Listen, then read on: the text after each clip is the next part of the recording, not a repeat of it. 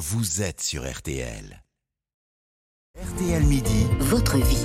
RTL Midi, votre vie, oui, car vous le savez, l'info, c'est aussi ce qui fait votre quotidien. Et aujourd'hui, cette question, faut-il assurer vos animaux de compagnie? Alors que l'on compte en France plus de 7 millions et demi de chiens, plus de 15 millions de chats, on estime que 5 à 6% de ces animaux sont aujourd'hui couverts par une mutuelle. Mais de quoi parle-t-on exactement quand on parle de mutuelle pour animaux? Bonjour Philippe Hénard. Bonjour. Vous êtes euh, vétérinaire. Expliquez-nous, cette mutuelle pour animaux, est-ce qu'on peut comparer ça à une complémentaire santé pour nous, humains? Oui, exactement, c'est euh, la même chose, sauf que bah, à côté, vous n'avez pas la sécurité sociale évidemment pour animaux, parce que malheureusement, la médecine vétérinaire est une médecine 100% euh, économique. Voilà. Donc aujourd'hui, les assureurs qui proposent des assurances pour les santé pour les animaux de compagnie sont des compagnies privées, ce ne sont pas des, mutuelles tout à fait, mais ça fonctionne exactement selon le même principe, hein, c'est-à-dire que vous avez une répartition finalement bah, du, du coût santé sur l'ensemble des assurés. Donc l'idée, c'est d'anticiper d'éventuels frais médicaux importants, pour être très clair.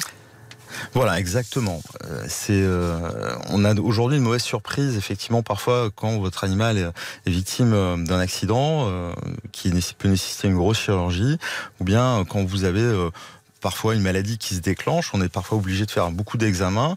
Et la médecine vétérinaire se développant, plus le temps passe, plus les examens et les services euh, que l'on va pouvoir proposer en termes de médicalisation vont être onéreux. Euh, aujourd'hui, on a des scanners, euh, on a Alors, justement, pour avoir une idée des, prix de ces mauvaises surprises que vous évoquez, je ne sais pas, un, un scanner, une IRM pour un chat, c'est combien? Bah écoutez, euh, les prix sont, sont variables et sont laissés à, l'appréciation en fait de, de, chaque praticien, mais les, les, prix constatés varient entre 600 et 1500 euros. Ça va dépendre aussi euh, bah, de ce qui va être à côté, c'est-à-dire l'interprétation, la lecture, euh, si effectivement on va faire intervenir des spécialistes en imagerie ou en neurologie par exemple pour les pour les, les, scanners du crâne et les problèmes nerveux. effectivement, à ce prix-là, on peut parler de mauvaise surprise. Une mutuelle permet de couvrir tous ces frais-là? Alors, oui, en partie. Ça va dépendre du contrat que vous avez souscrit. Alors, euh, vous avez différents contrats de différents acteurs présents sur le sur le marché.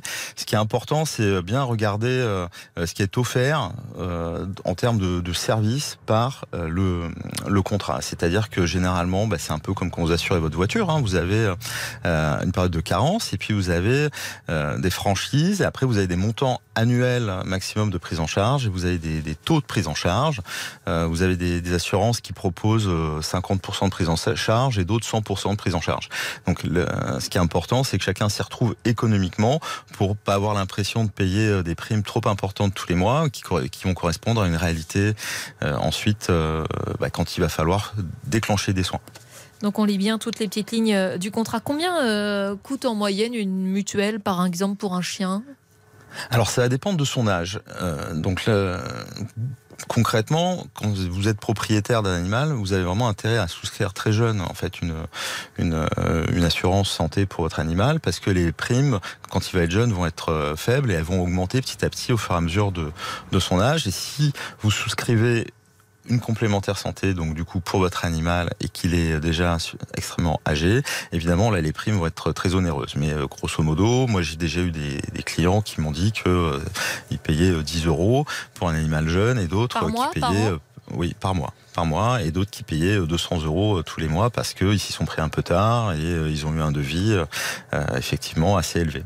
Voilà tous les animaux euh, s'assurent aussi facilement, euh, qu'on soit par exemple sur un, chien de race ou euh, ce qu'on appelle vulgairement un bâtard alors, l'assurance est accessible au plus grand nombre. Ce qui va faire la différence, c'est vraiment la race. C'est-à-dire qu'effectivement, quand vous avez des, races qui sont prédisposées à certaines, certaines pathologies, vous allez soit avoir des exclusions, soit avoir des augmentations des primes tous les mois. Voilà, c'est euh, c'est un peu comme vous avez une voiture, vous avez les grosses cylindrées vont vous coûter plus cher que euh, les petites cylindrées. C'est exactement la même chose. Euh, si on choisit de ne pas s'assurer, à, quoi on s'expose comme risque Est-ce qu'il y a un budget moyen auquel il faut se préparer Alors normalement, euh, vous savez, c'est un peu la, cigale et la fourmi. Hein. C'est-à-dire que soit vous économisez un peu tous les mois, vous mettez de l'argent de côté pour prévoir euh, les frais de santé euh, de votre animal. Hein, vous avez beaucoup de gens qui font ça. Soit effectivement, vous avez suffisamment, on va dire, de, de réserves ou d'économies pour faire face aux imprévus. Voilà, un, un, animal médicalisé, généralement chaque année, il va y avoir des, des, vaccins, des vermifugations, des traitements contre les puces et les tiques, c'est la base. Et après, que fait-on en cas de maladie? Bon, bah, si soit, soit c'est une petite maladie, ça coûte quelques centaines d'euros, soit c'est euh, un peu plus important.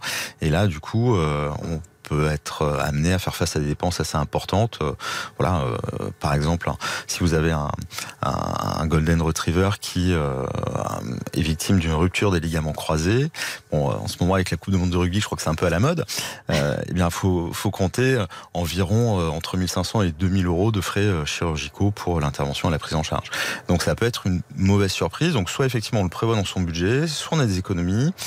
Soit effectivement, bah, euh, on se retrouve dans, des situations un peu compliquées où euh, on n'arrive pas à soigner les animaux et là c'est dramatique pour tout le monde parce que vous avez un animal qui souffre, des propriétaires qui sont effectivement euh, très mal à l'aise et pas très heureux de la situation et là on, on a du mal à trouver des solutions. Merci beaucoup Philippe Hénard. Effectivement, 1500 à 2000 euros pour les ligaments croisés du chien. Euh, ça peut faire réfléchir à l'intérêt de souscrire euh, une assurance. Merci beaucoup. Je rappelle que vous êtes euh, vétérinaire.